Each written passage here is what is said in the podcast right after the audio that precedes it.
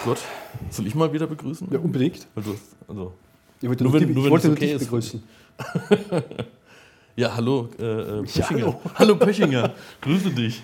Grüß dich auch. Und natürlich auch ein herzliches Grüß Gott und Hallo. Ich bin noch so im Aschermittwochsding.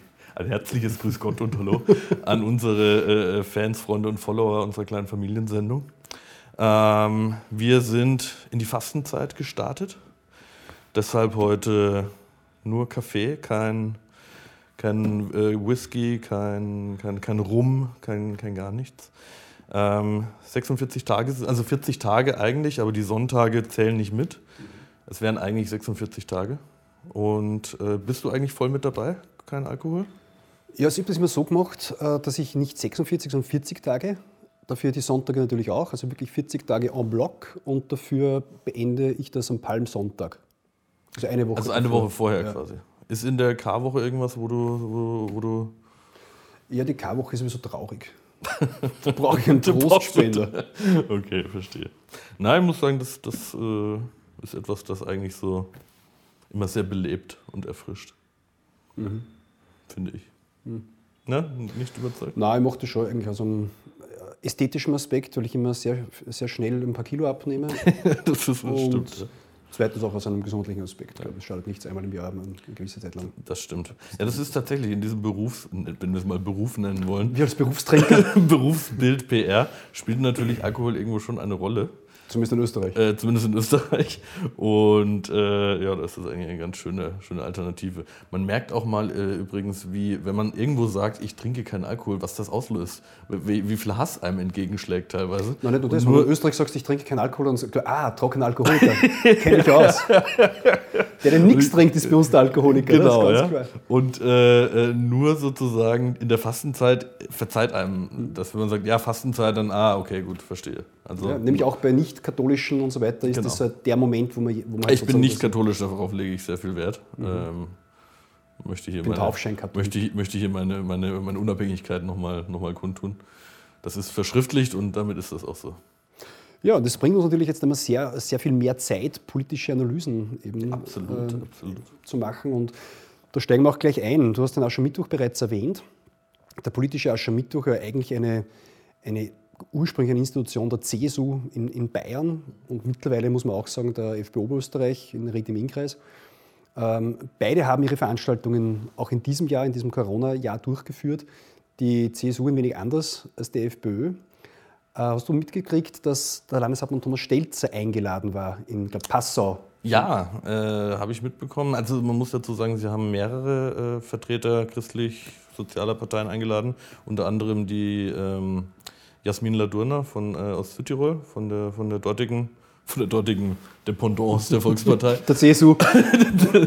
Und äh, natürlich auch Thomas Stelzer, ja, der im, im Nachgang hat man auf Twitter gesehen, so ein bisschen abgekanzelt ist das falsche Wort, aber schon sehr stiefkindlich behandelt wurde. Ja. Naja, er, nachdem er da gesprochen hat, kam dann Söder und sagte, so, nachdem die Vorgruppen jetzt vorbei sind, kommen jetzt mal die Hauptgruppen.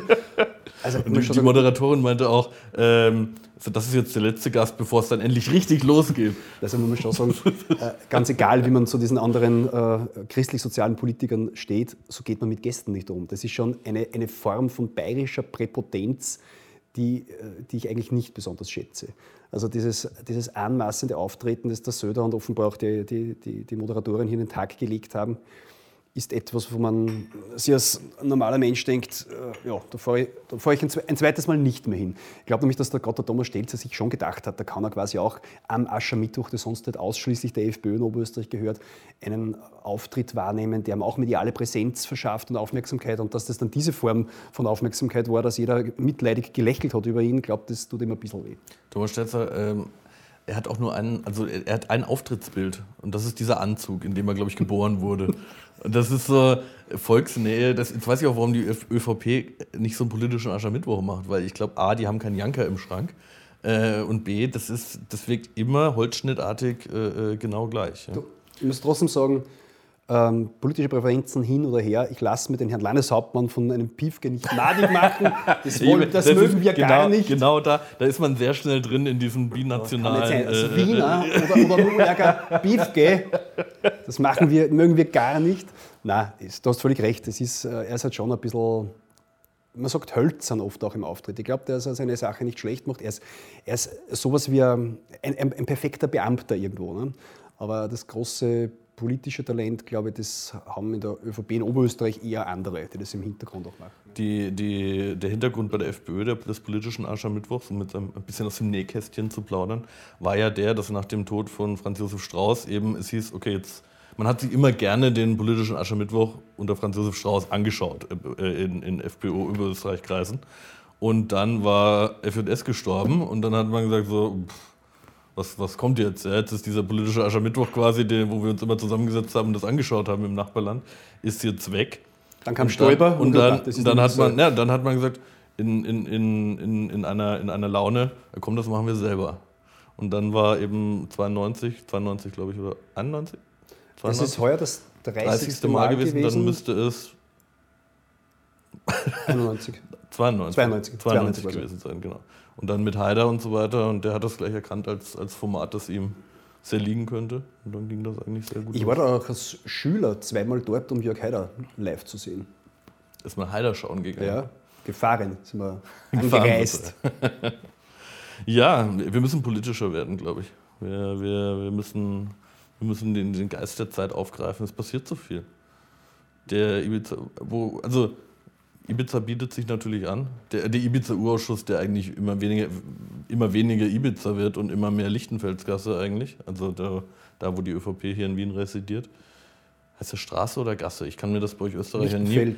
Ihr Österreicher macht mich wahnsinnig Gasse. mit diesem Gasse und, und Straße. Teilweise werden vierspurige Autobahnen werden mit Gasse bezeichnet. Und, und, so, und so ein Weg, der irgendwie gerade noch zwischen zwei Häuserzeilen reingehämmert wurde, äh, ist dann die Straße. Das kriege ich. Ja, das sind wir flexibel. das kriege ich irgendwie nicht hin. Na, du hast recht, diese Ibiza, dieser Ibiza-Untersuchungsausschuss wird mehr und mehr ein Untersuchungsausschuss von offenbar türkisen Problemfeldern. Ich glaube auch insgesamt, es gibt ja auch das Gerücht, dass äh, die ÖVP das zumindest wusste von diesem Ibiza-Video und zwar deutlich vor der Veröffentlichung und so weiter. Und wenn man von diesem Gerücht einmal, wenn diesem Gerücht äh, Glauben schenken will, dann könnte man natürlich auch mutmaßen, dass die, FPÖ, die ÖVP ganz bewusst auch einen, eine, eine, Sollbruchstelle zum richtigen Zeitpunkt gesucht hat, um von der FPÖ wieder loszukommen, um halt dann auch Kickels Kopf zu fordern, um eine Diskussion zu starten, die eigentlich im Wald gerade jetzt im, Nach im Nachklang betrachtet völlig lächerlich war. Dem Herbert Kickl zu sagen, er kann nicht Innenminister bleiben, weil er damals Generalsekretär war, das trifft heute Karl Nehammer genauso ja, und ist jetzt kein Problem. Also es war einfach ein politischer Move und keine echte staatspolitische Handlung, die die ÖVP damals gesetzt hat. Ich glaube, genau das weiß man jetzt. Überraschung. Und, und ja, es ist, ich, und auf das wollte ich raus, ich glaube, dass der ÖVP, wenn das alles so war, wie die Gerüchte sagen, ich glaube, man hat sie verrechnet. Ich glaube, man hat sie schwer verkalkuliert. Man dachte nicht, dass dieser Ball zurückgespielt wird. Das, glaub, also das ist absolut, dieser Boomerang-Effekt, den haben sie, glaube ich, massiv mhm. unterschätzt. Also das war die zweite grobe Fehleinschätzung seit 2019. Das eine war, dass sie die Absolute holen, wenn sie die, die, die Regierung aufkündigen. Und das war jetzt die zweite, dieser Urausschuss. das ist eine, das, das wird richtig gefährlich, glaube ich. Für, also man muss, man muss sagen, jetzt, äh, auch im Rahmen dieser Sendung für alle genannten äh, gilt natürlich die, in vollem Maße die Unschuldsvermutung, weil wenn in diesem Land etwas gilt, dann das. Ähm, und jetzt, die Ermittler interessieren sich jetzt offenbar nicht nur direkt für irgendwelche möglichen oder mutmaßlichen Geldflüsse seitens äh, der Novomatic in Richtung Volkspartei oder, oder Vereine rund um die Volkspartei, ähm, sondern vor allem auch äh, dreht es sich ein Stück weit um PR-Agenturen, die, die die Ermittler offenbar auf Habe ich äh, Magazin Zack Zack, glaube ich, gelesen. Mhm.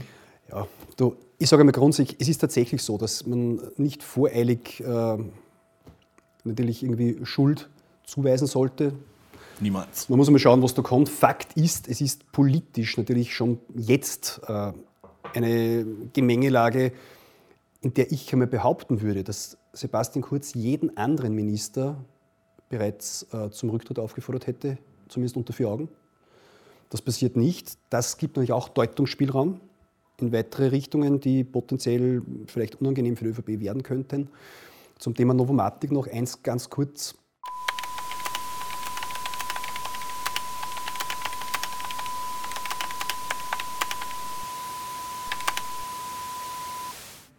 Eine schöne Zusammenfassung der, der Ereignisse. Dankeschön. Ähm, die, die ähm, äh, das sagen wir mal, die, die, die ÖVP hat jetzt versucht, mit einem doch sehr eigenartigen Move, äh, so, sich ein bisschen frei zu strampeln, indem sie, also man muss ja auch wissen, da läuft ja gerade diese ÖVP gegen WKS, gegen Wirtschafts- und Korruptionsstaatsanwaltschaftsgeschichte, die mittlerweile völlig abstruse Ausmaße auch, auch angenommen hat.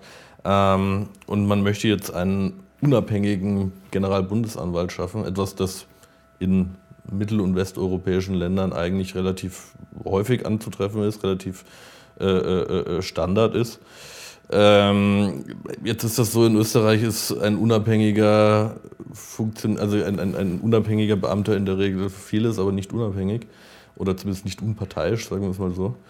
Ähm, in Deutschland gibt es diese, diese Institution des Generalbundesanwalts. Wir hatten damals auch ähm, wie, welche abstrusen Ausformungen das annehmen kann, teilweise mit Ministerweisungen, Generalbundesanwalt und welche Machtspielchen da, da eine Rolle spielen, war bei der Anklage wegen, oder Anklage bei, der, bei den Anschuldigungen wegen Landesverrats gegen Netzpolitik.org. Damals war Heiko Maas Justizminister, also wen das interessiert, der kann sich das nochmal zusammen googeln.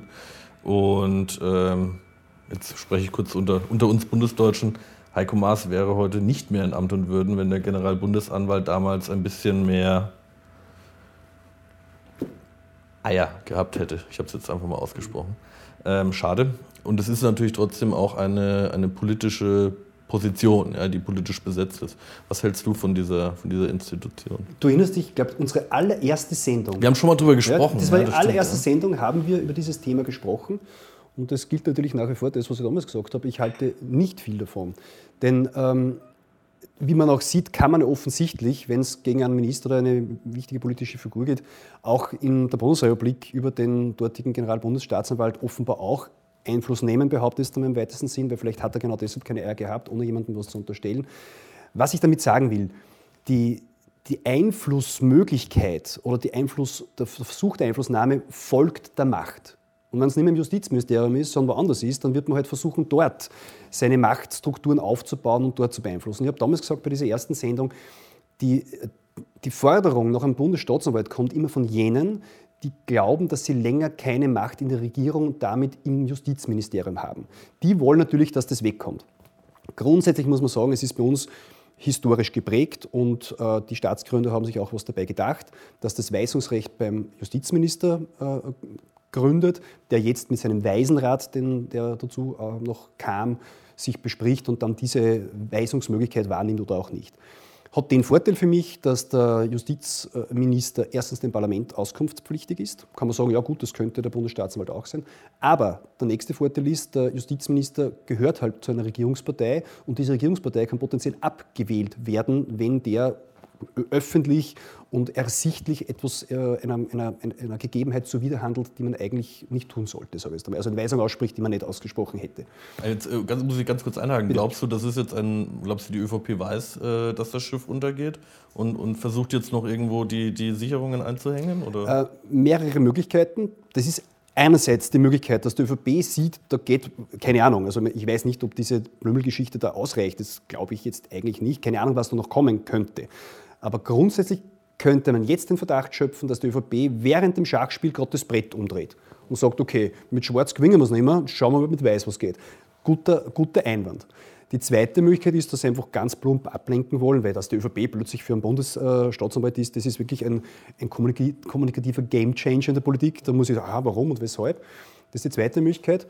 Ja, und die, die ja, das, wie sagen, das sind für mich zwei Möglichkeiten. Aber es ist jedenfalls eigenartig, warum jetzt gerade diese, diese, diese Kehrtwende auftritt. Ja. Ja, es bleibt spannend. Also äh, die, die Möglichkeit besteht, glaube ich, schon, dass das Ganze noch größer wird. Einfach aus dem heraus, dass die, der Untersuchungsausschuss ja jetzt erst diese ganzen Chats geliefert bekommen hat und so weiter vom, vom Thomas Schmidt. Es waren, glaube ich, 325.000 WhatsApp-Nachrichten, die, die insgesamt gesichert wurden. Äh, das musste, musste ja auch alles erstmal durchschauen. Ja. Und es begann mit dieser Blümel-Geschichte. Äh, wie gesagt, für alle Beteiligten die Unschuldsvermutung. Ich möchte bitte keine Post bekommen. Und ähm, jetzt kam, es kommt immer so, so, so stücklesweise kommt noch was dazu. Und ich denke fast, dass das noch nicht die, die Spitze des Eisbergs ja, ist. Ich, also ich will es das nicht, äh, die, nicht die ich will es auch, nicht, auch nicht kleinreden. Ich meine, es ist schon ein starkes Stück, wenn beim Finanzminister, einem amtierenden Finanzminister, beim nicht amtierenden ist ja fast normal in Österreich, eine Hausdurchsuchung stattfindet. Aber ich, ich glaube trotzdem, dass das nicht die Smoking Gun sein kann. Ich glaube trotzdem, ja, und da bin das, An diesem Punkt waren wir ja, sage ich mal, schon häufig, wo, wo also ich muss vielleicht anders anfangen, dass Österreich so funktioniert, wie es halt jetzt so langsam ein bisschen rauskommt, dass es so funktioniert, das kann ja niemanden schockieren. Das ist ja. ja bitte. Das, nein, das muss man so sagen. Das, das sind, das sind Worte, das die, die erwarte ich von Wolfgang Rosam, aber nicht von dir. Nein, das muss man, das, aber das macht es ja nicht besser. Man darf sich ja nicht an diesen, daran gewöhnen, an diese Geschichte. Äh, irgendjemand auf Twitter hat, hat das schön rausrecherchiert. Ähm, die Quote der Hausdurchsuchungen bei Finanzministern der Republik Österreich seit 2000 liegt bei 54 Prozent. das ist in, in einer westlichen Demokratie. Aber nicht beim Amtieren. Darum habe ich auch unterschieden. In einer westlichen Demokratie ist das natürlich schon, das ist ja kein Normalzustand eigentlich. Ja? Und äh, das, da, da, sollte man sich nicht verleiten lassen zu sagen, naja, das ist keine große Geschichte, äh, sondern nur, nur weil man es schon so häufig gehört hat. Ja? Ich möchte mal ganz kurz kommen, zurückkommen auf den Bundesstaatsanwalt. Bevor du, ganz kurz, bevor du dich jetzt in äh, die genauen Auseinlassungen da in, in, die Tiefe begibst, würde ich den Menschen da draußen gerne nochmal zeigen, wie schön es hier eigentlich am Kohlmarkt bei uns ist. Okay. Weil wir haben hier natürlich schon auch ein Stück weit einen Bildungsauftrag, den sowieso. Das ist von der Regierung so gewünscht und dem kommen wir auch nach. Aber auch das Ästhetische ist was, was mir sehr wichtig ist. Aber Verzeihung, ich habe dich Nein, ich wollte noch ganz kurz noch, noch ergänzen. Ähm, diese, diese Frage jetzt, wie kann man sozusagen Weisungen vermeiden oder transparenter machen oder womöglich unpolitischer machen, jetzt in Richtung des Bundesstaatsanwaltes hinein zu reflektieren, ist ja auch deshalb ein Unsinn, weil wie funktioniert dann eine, die, die, Weisung? Die Weisung ist ja nicht eine, eine, mündliche oder schriftliche Weisung, mach das oder mach das, das ist eh transparent und da ist man auch dem Parlament im Auskunftspflichtig. Das passiert genau so, wie es der WKSDA eben gerade widerfährt. Sie wird zugemüllt mit Berichtspflichten. Sie muss zu jedem Akt einen Bericht abgeben, zu dem und zu dem. Es war, glaube ich, man hat es irgendwo gelesen, Zehntausende, Zehntausende berichtspflichtige Schritte, die in diesem Ibiza Verfahren äh, eingefordert werden. Ja, natürlich lähme ich da eine Behörde völlig. Wenn ich nicht, würdest du irgendwas machen. Und das kann ich natürlich bei jeder anderen Behörde, die das übernehmen sollte, zum Beispiel auch machen. Wenn der Bundesstaatsanwalt dann dort sitzt, dann wird der der Berichtspflichtige sein, dann wird der äh, irgendwo hinschreiben müssen. Ne? Und wenn es nur das Parlament ist, irgendjemanden wird er berichtspflichtig sein und den kann ich genauso entdecken. Beziehungsweise kann er das abfragen. Und das, was du richtig gesagt hast, diese, welche Besetzung in Österreich ist schon unparteiisch, unpolitisch? Ja, natürlich keine. Wenn wir uns überlegen, selbst bei, bei Richterbestellungen, die natürlich unabhängig und, und, und, und frei sind, da ist halt dann einer dabei vom Justizministerium, einer dabei von der Gewerkschaft und so weiter, von der, von der Standesvertretung. Das hat natürlich alles trotzdem, kann nicht dort regeln, wer wie ausgewählt wird. Und die Idee, die die ÖVP jetzt hat, dass man sagt, das Parlament bestellt den Bundesstaatsanwalt und der soll zwölf Jahre lang sein. Also ich meine, das ist beides ein Wahnsinn. Erstens, ich meine, ich kann doch nicht äh, eine, von vornherein eine politische Besetzung daraus machen. Das funktioniert beim Verfassungsgerichtshof, weil das breit gestreut ist. Da gibt es ja dann die, die Bundesregierung darf, der Nationalrat darf, die, äh, die Länder dürfen, die Anwaltskammer darf. Jeder darf da was hineinmelden sozusagen. Das hat einen ganz anderen Wert und ist historisch eben bei uns anders gewachsen. Aber das ist, ist verheerend. Das heißt, jetzt machen wir mit schwarz-grüner Mehrheit nur einen uns genehmen Bundesstaatsanwalt und dann, und dann sitzt der zwölf Jahre dort. Also ich, meine, ich glaube, das Wesentliche ist ja auch, und darum ist die Justizminister sehr wohl wahrscheinlich die richtige äh, Spitze der Weisungskette, dass sich das abwechselt. Ich glaube, dass überall dort Probleme und Missbrauch mit Macht im weitesten Sinn bitte äh, vorkommen, wo die Macht dauerhaft ist. Wann zum Beispiel die ÖVP, glaube ich, seit 37 Jahren in der Bundesregierung ist. Wann die SPÖ Wien weiß nicht, seit der Römerzeit äh, den Bürgermeister stört. Es ist einfach, man muss sich überlegen, ja, das, ist, ja, das möchte ich nur anmerken, wenn man dann sagt, ja, und die FPÖ und Ibiza und die große Korruptionspartei, never ever. Wenn du als, als Korruptionsopfer kenne ich mich da ja ein bisschen aus. Ähm, ich glaube zu wissen, dass es nur dort strukturell lohnt zu korrumpieren, wo ich weiß, diese Macht ist ewig. Von Dauer, ja. Alles andere, diese Zeitfenster, die andere haben, wie die Blauen dann einmal oder auch die Grünen jetzt, da zahlt sich das nicht aus. Das ist den Aufwand nicht wert. Da wendet man sich an Einzelne. Da wird dann wie es halt war mit der Sporttasche voller Geld, das, das kann alles sein, ja, falls das wirklich so war, auch das nur mutmaßlich. Aber dann wende ich mich an Einzelne, geht viel schneller und ist viel günstiger. Die richtige strukturelle Korruption passiert nur dort, wo die Macht immerwährend ist. Das ist richtig, ja. Glaube ich, dass es auch in einer Demokratie nicht gut tut, wenn, äh, wenn alles ewig allein regiert wird. Ja. Das ist bei Tirol so, wo die ÖVP von Gottes Gnaden ihr, ihr, ihr zu ihrem Recht kommt oder auch in Niederösterreich oder halt in Wien dann bei, bei, bei der SPÖ. In Bayern ist es bei der CSU genauso. Ja. Das ist äh, nur, natürlich funktioniert Wien und Bayern funktioniert auch super, ja. Aber das ist halt der, der, der, der Glanz auf der Oberfläche. Wenn man ein bisschen, wenn man ein bisschen was wegkratzt, dann kommen halt schon Strukturen zum Vorschein, die, die in, in einer, ja, in einer Demokratie zumindest mal bedenklich sind. Ja. Und diese Verflechtungen, die, die sind wenn die mal gewachsen sind, dann sind die so stark, dass man die eigentlich kaum noch, kaum noch getrennt bekommt. Was ich interessant finde, bevor wir jetzt noch mal ein bisschen... Ja, ich muss noch ganz kurz einen, Satz Bundes, einen Abschnittssatz jetzt zum Bundesstaatsanwalt. Ja, das, da Und, wollte ich noch mal rein genau. eigentlich in die Thematik, weil ähm, was ich interessant finde, ist, dass die Grünen, die ja auch immer angetreten sind mit Transparenz und, und Entflechtung von allem, sich so schwer getan haben jetzt, muss man wissen, die Grünen haben ja das Justizministerium unter Alma Sadic, was jetzt gerade von Werner Kogler äh, äh, inter, interimistisch geführt wird, warum die sich mit der Abschaffung der Berichtspflicht in diesem Fall so schwer getan haben. Das hat ja ewig gedauert und jetzt haben sie gesagt, ja, das schauen wir mal, dass wir das irgendwie wegkriegen, aber auch nicht mit einem Zeithorizont, glaube ich, versehen. Ähm, warum?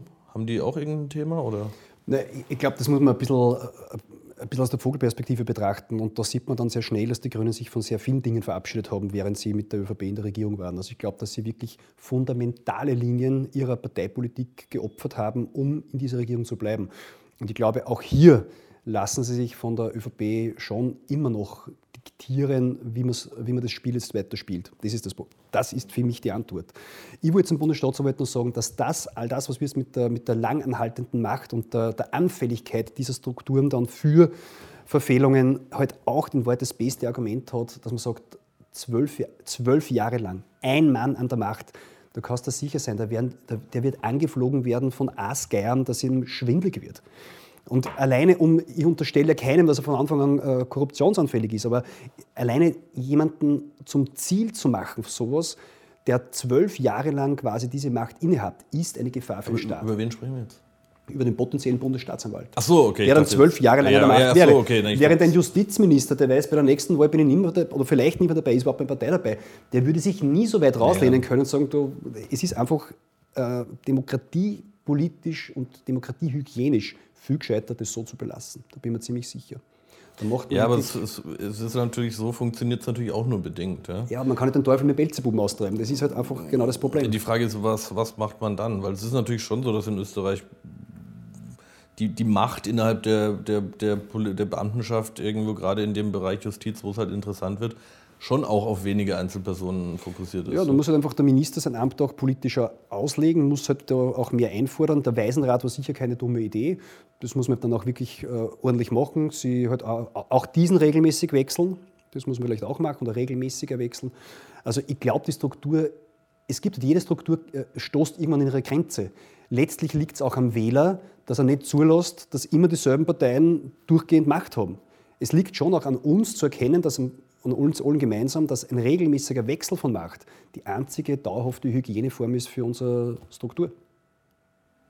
Ja, okay. Das wäre so einfach in der Theorie. ja. Wird was geschätzt, oder? Nein, also das wollte ich übrigens auch noch anhängen. Bitte. Zum Thema Sadic und Kogler und Justizministerium. Ähm, da gibt es jetzt eine Anfrage. Die ÖVP fragt da jetzt an äh, beim Justizminister Kogler, wie die WKS Theater gearbeitet hat und so weiter. Ne? Gibt es eine parlamentarische Anfrage der ÖVP. Ah, okay. Sehr ungewöhnlich, dass, eine, dass man quasi einen Koalitionspartner dann anfragt. Ähm, naja, Fakt ist, dass diese parlamentarische Anfrage natürlich genau in die Verteidigungsstrategie des Finanzministers hineingezimmert wurde, dass man versucht, quasi äh, den, Spieß umzudrehen, dass man versucht, in die Offensive zu, zu gehen. Abgeordnete äh, Susanne Fürst hat das sehr eindrücklich bei der dringlichen Anfrage aufgelistet, was sie als Anwältin ihm raten würde. Und das sind genau diese Muster, die halt gezogen werden, inklusive dieser Offensive. Und warum ich diese Anfrage erwähne, ist auch, weil es zeitgleich eine, eine, eine parlamentarische Anfrage der FPÖ gab an den Gesundheitsminister, glaube ich, ja, ob er mit dem Impflobbyisten Thomas Stelzer Kontakt hatte, weil er von der Impfpflicht sprach und so weiter. Und hat man versucht, quasi dem Landeshauptmann zu unterstellen, dass er da von der Impflobby, von der Pharmalobby bezahlt wird, was natürlich ja, Unsinn ist, aber im politischen Bewerben, auf politischen Aufeinanderstoßen schon, wie ich sagen, möglich sein muss. Und da insinuiert jetzt die ÖVP, dass das ein Missbrauch des Anfragerechtes ist. Und ich sage, nein, das fällt schon äh, in den Bereich dessen, was ein freier Abgeordneter machen darf, im harten Kampf der politischen Ideen. Aber das andere, das ist der Missbrauch des Anfragerechtes. Wenn es so weit geht, dass ich das quasi in die Verteidigungsstrategie mit einbaue und dann den Koalitionspartner quasi ausrichte, dass seine Behörden da völlige Fehler gemacht haben und er soll sich das anschauen, ja, das ist für mich auch so ein, ein, ein, Baustein, in dem, der mich glauben macht, dass das Ganze noch größere Kreise zieht. Ähm, auf der einen Seite, sie versuchen irgendwo Sicherungen einzuhängen in puncto Bundesstaatsanwalt. Sie gehen mit Anfragen sehr offensiv raus. Ähm, Blümel verklagt jetzt jeden, der, der auch nur in irgendeiner Weise äh, nahelegt, dass ähm, die ÖVP da Spenden bekommen haben könnte. Ähm, und auch auf der Homepage des, des, äh, des Innenministeriums, die jetzt gestern über 24 Stunden aufgrund eines Hardwarefehlers äh, down war, wie wir Internet-Kids sagen. ähm, was, ich, was mich nochmal ganz anders beunruhigt, weil welche Hardware, aber gut, egal, ähm, ist jetzt groß drauf Karl Nehammer und das Erste, was man sieht, ist, äh, auch der Innenminister ist sehr dafür, dass jetzt Bürger verklagt werden. Finde ich großartig, dass man jetzt das Innenministerium dafür einspannt, äh, für die Litigation PR äh, von, von äh, des Finanzministers. Also irgendwie dieses Gesamtbild zeigt mir, da, ist, da kommt gerade richtig was ins Rutschen. Ja, du, das sollen, kein, kein Problem. Natürlich kann ein Minister jemanden verklagen, wenn er der Meinung ist, der sagt was Klagswürdiges gegen mich. Da habe ich auch kein Problem. So, so, viel Rechtsstaat muss sein. Natürlich. Aber dann muss man auch sagen, dann darf sich auch ein Finanzminister nicht wundern, dass heute äh, ein Gericht beschließt, dass bei ihm eine Hausdurchsuchung stattzufinden hat. Auch das ist Rechtsstaat. Und ich sage mal, beides ist denkbar, beides ist möglich in Österreich. Und so gesehen eigentlich ganz gut. Ja. Finde ich jetzt ja, das muss man natürlich sagen. Ja. Die WKSTA, das ist, glaube ich, nur so ein kleines Team, das da irgendwie dran ist. Die, die müssen schon unter enormem Druck da ihre Arbeit verrichten, glaube ich. Ich glaube, wenn die ÖVP mal wirklich die ganze Maschinerie hochfährt, ist das alles andere als lustig, wenn man da unter diesen Umständen seine Arbeit verrichten muss. Also ja, aber es ist, auch, es ist auch ein Teil des Berufsbildes eines Staatsanwaltes, dass er nicht für eine Partei arbeitet, sondern für den Staat. Und dass er entgegen allem Druck, der natürlich in einer parlamentarischen Demokratie von Regierungsparteien auch ausgehen kann, weil klar kämpft jeder um, sein, um seine Haut, dem entgegnet und dem, dem widersteht, dass er da dann quasi äh, milde wird. Und ich bin da in Österreich insgesamt eigentlich guter Hoffnung, dass das guter Hoffnung, guter Dinge, guter Dinge, dass das funktioniert. Und wenn es was Wichtiges hat, wenn es nichts ist, dann wird es eingestellt und wenn es was wird, dann wird es angelagt. Das ist, äh, mal schauen. Okay, wunderbar. Was, was haben wir sonst noch? Haben wir noch irgendeine Thematik, irgendwas, was aufgeklärt werden muss? Ich grad, bin gerade so drin, aber ja, irgendwie, ich, ich, weiß nicht, was. was, was ja, es sind so die zentralen Themen derzeit. Es ist halt nach unserem Wiedereinstieg, wo halt wirklich viel irgendwie passiert ist, was wir jetzt nicht wirklich äh, ausführlich besprechen konnten in der Wiederaufnahmesendung das letzte Mal. Stimmt. Wiederaufnahmeverfahren, Wiederaufnahmesendung. Wir, wir sind schon voll in dem Justizmodus drinnen. Ne? Ja, das ähm, wird uns noch eine Weile begleiten, diese Thematik. Ja? Ein, nur einmal zum Thema Bundesstaatsanwalt, weil ich es so, so, so, sexy finde, das Thema. ähm, was auch noch eine Möglichkeit sein kann, die die ÖVP vielleicht ähm, trägt, ist, dass sie nicht bis zum Ende kommen will, sprich kein Bundesstaatsanwalt, aber wir brauchen jetzt einfach eine Diskussion. Jetzt quasi der zweite Punkt, den ich gesagt habe. Denn wenn sie dann sagt, ja, und äh, ich glaube, der, der Klubobmann Wöginger sagte das, ganz wichtig dabei ist die enge Einbindung der Richter und Rechtsanwälte in dieses Thema. Und wenn man weiß, wie die zu diesem Thema stehen, besonders die Rechtsanwälte, die das auch sehr, sehr dann, kritisch sehen, dann weiß man, er, will, er will wen einbinden, der ist im O-Draht. Ne? also, dann reden ja, wir mal jetzt eine schöne, eine schöne zwei, drei Jahre drüber und dann sagen, Schwamm drüber. ja, sehr gut. Ähm, es, ist, es ist schön, auch mal wieder Themen abseits von, von klassisch nur Corona zu haben, weil da ist ja mittlerweile auch alles durch, durch und tot diskutiert und ja, so gesehen muss man von so daher ist, ja, also der ÖVP dankbar ja. sein. Wir haben endlich einen Dämmen. oh, apropos Dämmen, äh, da kommt es jetzt äh, zu einer Anklage. Wird, also mutmaßt man oder munkelt man. Wer? Ähm, äh, Hans-Christian Strache hat, äh, ein, eine, hat die Thematik mit der Privatklinik da damals. Ja gut, die gibt es schon länger. Da gibt es eine Anklage. Da, da wurde jetzt gestern äh, medial kolportiert, dass da eine Anklage vorbereitet wurde und jetzt direkt, ähm, also du musst ja dann, du kennst dich da besser aus, also nicht aufgrund persönlich, aber aufgrund deines justiziellen Hintergrunds, äh, von der Oberstaatsanwaltschaft dann irgendwie nochmal der Segen gegeben werden.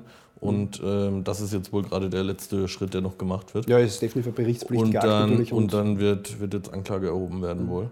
Und na, natürlich, man muss auch da sagen, bitte bis zum Schluss gilt die Unschuldsvermutung. Nur eine, wenn mal Anklage erhoben wird, ist es natürlich, dann haben sie zumindest mal was. Ja? Also dann kann die Staatsanwaltschaft in, zumindest eine schlüssige Geschichte erzählen. Und auf die Geschichte bin ich gespannt. Ja? Ähm, auch da wieder SMS. Dieses, das ist alles zu verschriftlichen, ist wirklich im digitalen Zeitalter sehr, sehr dämlich. Ja, es ist verlockend. Es ist natürlich logisch. Man, man, die, die Chance, jemandem schnelle Informationen zu geben oder auch eine Bitte zu übermitteln oder schnell einen Bus zu schicken, das geht halt viel schneller mit einem, mit einem Emoji, mit einem SMS, mit einer kurzen Nachricht. Ja, okay. Aber in der schnelllebigen Zeit haben wir uns daran gewöhnt, Informationen sofort weiterzugeben und sofort zu erhalten. Mhm. Dieses, wir treffen uns übermorgen in einem Kaffeehaus, das reicht uns eben nicht mehr. Politik, Wirtschaft, Kommunikation funktioniert so nicht mehr. Und das ist halt äh, Einerseits, vielleicht ist das auch die Chance für mehr Transparenz und damit auch für bessere Prävention im Bereich Korruption. Das glaube ich ja, ja. Weil irgendwann, du kannst das auch nicht mehr anders spielen. Du kannst nicht sagen, du kannst solche Geschichten nicht einfangen, indem du die alle Wochen mal irgendwo triffst. Dann, dann wird es einfach nichts. Und das ist vielleicht auch die Chance, vielleicht nachdem die Protagonisten jetzt auch wissen, dass ihre Werkzeuge der Macht, nämlich ihre Laptops, so sehr vorhanden und ihre Handys, einfach der Schlüssel, das Schlüsselloch sind und sie können nichts löschen und selbst du musst halt wirklich ständig die Festplatten shreddern. Und wenn ein Minister jeden, jeden dritten Tag ein neues Handy hat, dann wird er sich ja nicht gar eine Frage stellen. Ne? Das finde ich auch sehr interessant, dass der Anwalt äh, von, von des Finanzministers sagt, das war eine Route, also als der bei der WKSD angefragt, ob ein Akt irgendwie vorliegt oder ob Ermittlungen vorliegen. Und er meinte, das war eine Routineabfrage. Ich meine, welche, aus welchem Mindset heraus nehme ich mir einen Anwalt und sage ihm, bitte frag einmal im Monat bei der WKSDA nach, ob gegen mich ermittelt wird? Für das habe ich dauerhaft einen Anwalt. Den bin ich sogar verheiratet, der einfach da regelmäßig anfragt. Nein, ist nicht ein Witz. Nein, eh. Ja gut, aber ich meine, äh, äh, wenn, äh, wenn du als Privatperson äh, sagst, äh, weiß ich nicht, zu deiner Frau, bitte schau mal nach, ob da gegen mich irgendwie was anliegt, dann ist das dein Privatvergnügen. Aber wenn der Finanzminister routinemäßig abfragen lässt, ich meine, da, da, da schrillen doch alle Alarmglocken. Du, der Finanzminister ist auch eine Privatperson. ja. Naja, gut. Deswegen muss man auch wissen, natürlich äh, kriegst du nicht immer eine, eine Auskunft darauf, weil aus Ermittlungs- äh, taktischen Ermittlungsgründen halt einfach das auch bewusst nicht gesagt wird, dass mhm. jemand Beschuldigter ist, weil es halt vielleicht nicht um ihn alleine geht. Aber jetzt, weil du es angesprochen hast mit, mit dieser Transparenz, die natürlich auch diese digitale, dieses digitale Neuland, in dem wir uns befinden, ermöglicht, da wird einem erstmal, was dann auch zutage kommt, da, da wird einem erstmal bewusst, was in den, weiß ich nicht, in den 60ern und 70ern da, was die, was die für Leichen vergraben haben, hundertprozentig. Wo es all, weiß ich, gab es da Telefonüberwachung in dem Stil, wie wir es jetzt heute haben? Gab es schon, ja. Wahrscheinlich ja, schon, aber, aber ähm, kein Internet, keine, keine Handys, kein gar nichts, alles wurde persönlich irgendwo besprochen. Ja, du hast ein Münztelefon gehabt. also ich glaube, ich glaub, was Handy da ist ja nicht nur Kommunikations, das ist ja wie ein Fußfessel. Kann ja, das Bewegungsprofil nachzeichnen. Das ist ja das stimmt. Sensationell, ne? Also das ist echt, ähm, all, all die Sachen, die, glaube ich, nicht ans Licht gekommen sind, das ist eine, eine sehr, sehr hohe Dunkelziffer. Ja, und dennoch ist vieles... Nicht, nicht nur in Österreich, und überall, ist Deutschland. Vieles Licht gekommen. Flick-Skandal, die CSU-Parteispenden, in Österreich der, der Neurecom-Skandal, der Locono-Skandal, der AKH-Skandal, mhm. damals aufgearbeitet oder aufgerollt worden von einem extrem... Äh, engagierten Journalisten Alfred Worm, mittlerweile verstorben, damals beim Profil äh, gearbeitet, und der Staatsanwältin Dr. Helene Partik-Bablé, später Justizsprecherin der FPÖ. Und die haben sich da beide hineinverbissen. Und das ist schon immer, wenn Journalisten gemeinsam mit der Staatsanwaltschaft äh, übereinkommen, ein so, solches Projekt zu heben, dann hat das Power. Dann kommt schon was in der Regel bei raus. Luke Hohner war auch so, Bretter Ebner hieß der Journalist, der auch ein Buch darüber geschrieben hat, das ziemlich gut war der hat de facto mit der Staatsanwaltschaft damals das gelöst. Und wenn das hier auch so sein sollte, dann glaube ich eben auch, dass das noch mehr Sprengkraft hat, als wir bis jetzt sehen. Dann harren wir der Dinge, die da kommen. Und dann, dann, na, dann bumm. Na dann bumm. Ja, ich glaube, wir haben wieder heute einiges ein, eingeordnet, eingenordet. Möchtest du noch irgendwas sagen? Oder Ich gehe jetzt zum Friseur. stark? Ah, du bist abends auch, bitte schalten Sie ein, heute Abend ORF3. Wann? Ähm, weiß ich nicht. Wir einfach auf Twitter schauen. Wir Pöchinger ist im Fernsehen und erklärt dort nochmal die Welt. Alles dann. Also dann. Glück auf.